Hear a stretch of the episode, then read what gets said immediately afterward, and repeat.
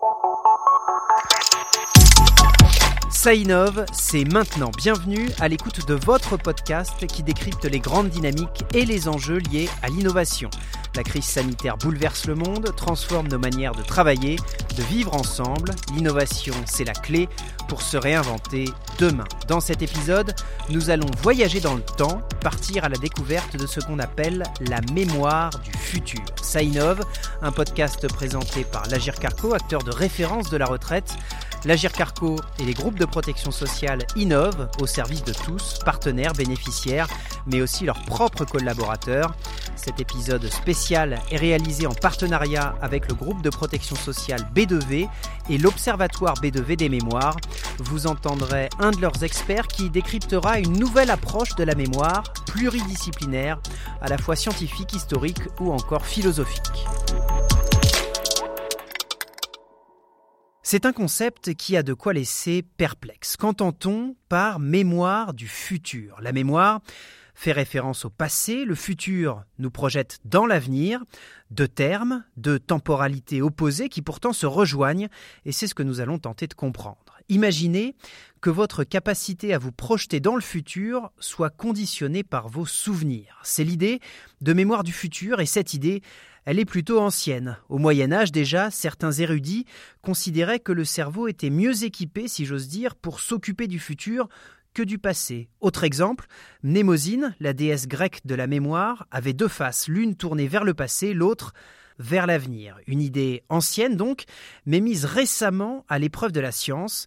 C'est là l'innovation technique, explique Robert Jaffard, neurobiologiste et membre de l'Observatoire B2V des mémoires.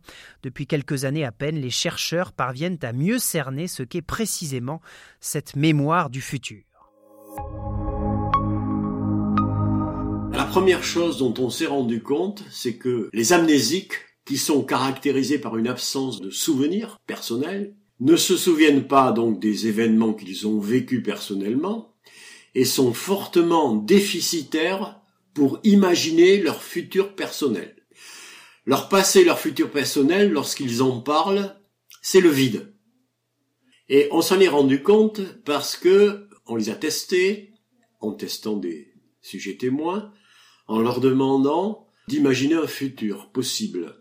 Et par exemple, on leur disait, imaginez que vous êtes étendu sur une plage de sable blanc, euh, dans une baie tropicale, eh bien faites fonctionner votre imagination pour créer quelque chose de nouveau. On leur ajoutait, vous êtes présent, utilisez des images mentales, vos sensations externes, vos sensations internes, et allez-y, racontez-nous. Eh bien, lorsqu'on fait ce test avec des amnésiques, lorsqu'on demande euh, ces constructions de scènes, elles sont imaginatives, elles sont parcellaires, elles sont impersonnelles, pauvres en détails, elles sont faites de lieux communs et de généralités. Alors que chez les témoins, ce sont des scènes cohérentes, extrêmement riches, où les événements sont liés les uns aux autres et très personnels. Ça, c'est un point important. Donc, l'amnésie euh, se traduit par une incapacité à simuler une situation euh, dans le futur. La première conséquence, c'est qu'à partir de là, euh, on a imaginé que on était capable, à partir du présent, de voyager mentalement dans le passé, dans le futur.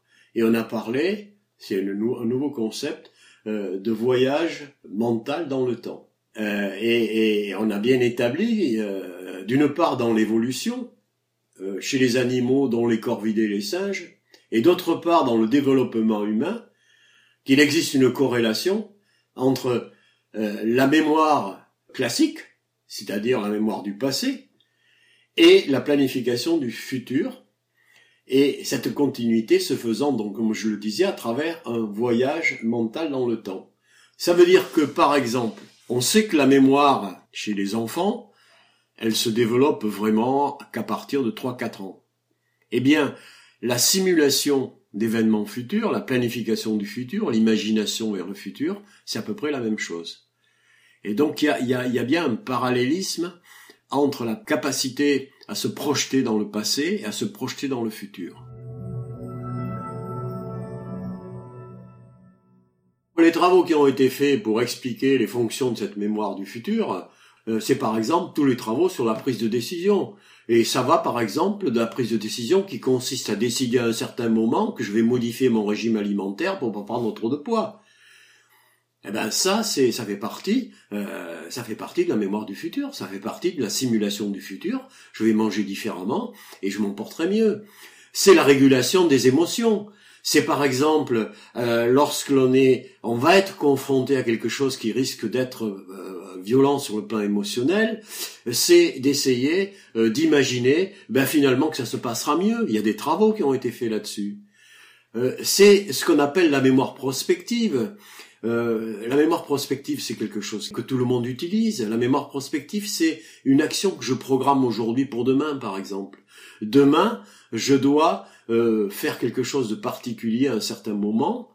Donc, euh, je me projette dans le futur pour ne pas oublier de faire quelque chose demain. Et puis, il y a évidemment tout ce qui concerne la navigation spatiale, aller d'un point A à un point B c'est quand même quelque chose de très important. Cette navigation, elle n'est pas uniquement spatiale, elle peut être mentale, conceptuelle. Il y a des expériences qui ont montré que lorsque on essaie de se représenter mentalement, naviguer à l'intérieur des concepts, eh bien, on a quelque chose qui ressemble à naviguer dans un environnement spatial. La mémoire auquel je fais appel, celle qui, que j'ai vécue, et la mémoire que je fabrique, que j'imagine, eh bien, elles sont essentiellement basées sur une propriété générale de cette mémoire, qui est l'imagination, c'est-à-dire une propriété générale de cette mémoire qui peut être déformée par notre imagination, c'est-à-dire qui n'est pas fidèle en quelque sorte.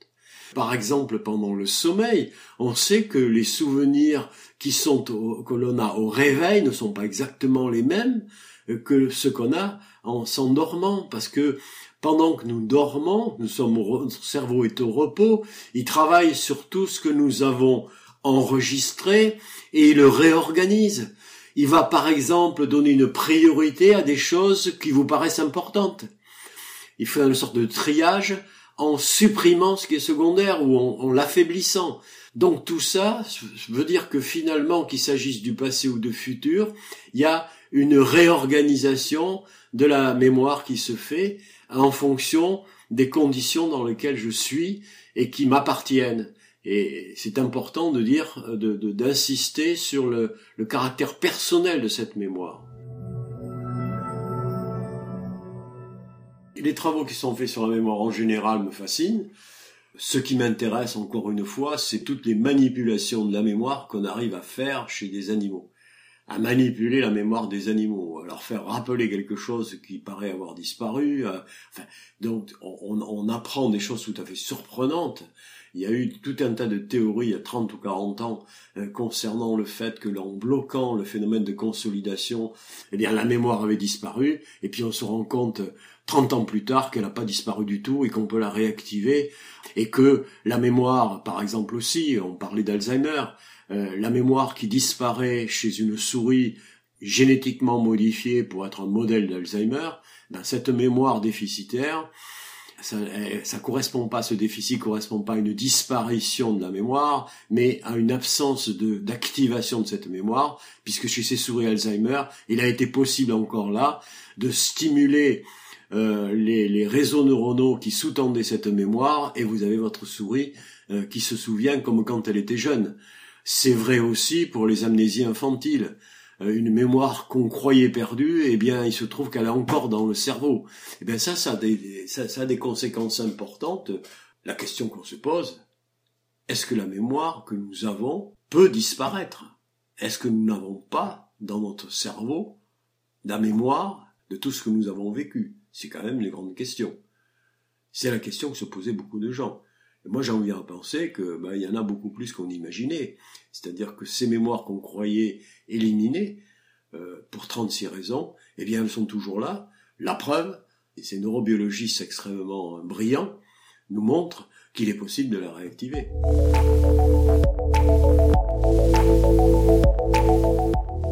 C'était Robert Jaffard, neurobiologiste et membre de l'Observatoire B2V des mémoires.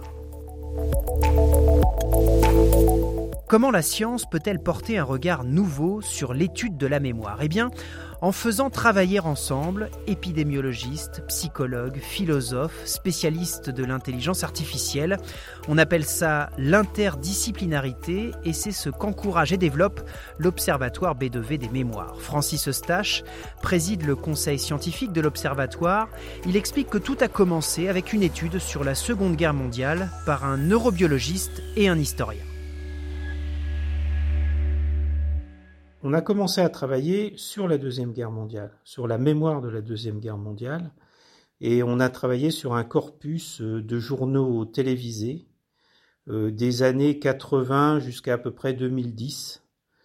Et euh, donc dans ces journaux, on a, disons, essayé de repérer des occurrences de mots qui avaient trait à la Deuxième Guerre mondiale. Et puis ensuite, on a mis en relation ces mots qui survenaient dans les journaux télé, qui sont en quelque sorte euh, des stigmates de la mémoire collective euh, de cette période de notre histoire, hein, donc la Deuxième Guerre mondiale, on a mis ça en relation avec euh, des légendes de photos qui se trouvent au musée mémorial de Caen. Et on a vu qu'il y avait une bonne correspondance entre ces légendes qui décrivent des scènes de la Deuxième Guerre mondiale et puis ces journaux télé. Donc en fait, on avait euh, une sorte de première réduction entre cet immense corpus qui vient des journaux télé et puis ce corpus plus petit euh, qui vient cette fois-ci euh, du musée mémorial de Caen. Une fois qu'on a fait ça, on a fait visiter cette salle du musée mémorial de Caen à un certain nombre de participants. Et puis le lendemain ou le surlendemain, ces participants venaient dans mon laboratoire et on leur faisait faire un test de mémoire de ce qu'ils avaient vu dans le mémorial de Caen, mais en enregistrant l'activité de leur cerveau grâce à une IRM. Et en fait, ce qu'on a montré, in fine, dans, dans, ce travail, qui a été publié dans la revue euh, Nature Human Behavior à la fin de l'année dernière, à la fin 2019, ce qu'on montre, c'est que les souvenirs des personnes du musée mémorial de Caen, de leur visite dans le musée mémorial de Caen, sont fortement influencés par les représentations de la mémoire collective. C'est-à-dire que ce qui est le plus entré dans la mémoire collective de la Deuxième Guerre mondiale, eh bien, c'est ce qui va le plus marquer les souvenirs personnels de la personne. Donc on a vraiment une interaction forte entre mémoire collective et mémoire individuelle.